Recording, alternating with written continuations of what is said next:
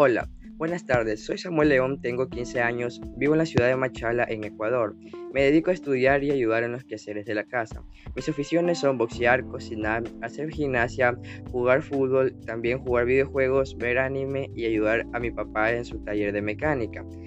Mis únicos disgustos son las avispas y los lugares encerrados. Me emociona salir con mi familia o con amigos o jugar con ellos. Me enoja que se metan con mis amigos o mi familia o que hagan trampa en algunas cosas. Me calma escuchar música o estresarme hablando con mi hermana o algún amigo referente. Prefiero la música electrónica y algunas músicas en inglés.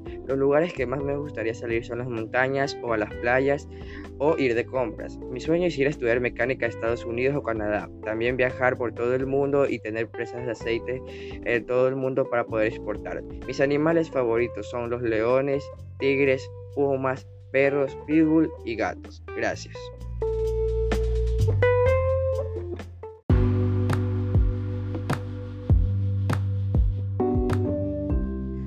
Acritud designa la cualidad de acre, agria. Etimológicamente proviene del latín acritudum, que traduce cualidad de acre.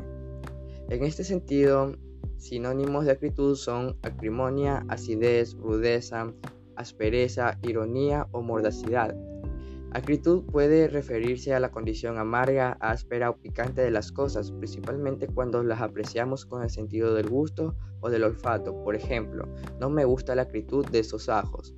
En nuestro lenguaje cotidiano, expresar que decimos algo sin acritud es usual para enfatizar que estamos haciendo un juicio de valor objetivamente y sin sinónimos de ofender, por ejemplo.